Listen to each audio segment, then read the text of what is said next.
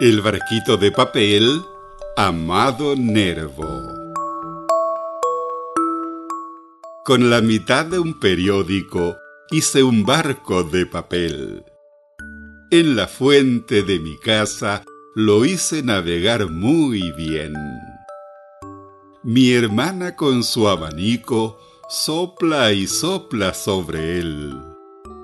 Buen viaje, muy buen viaje, mi barquito de papel.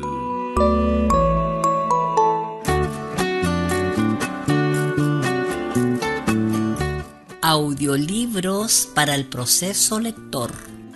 Una producción de profesortoledo.cl. Si le gustó este podcast, compártalo en sus redes sociales y visite mi página web, profesortoledo.cl.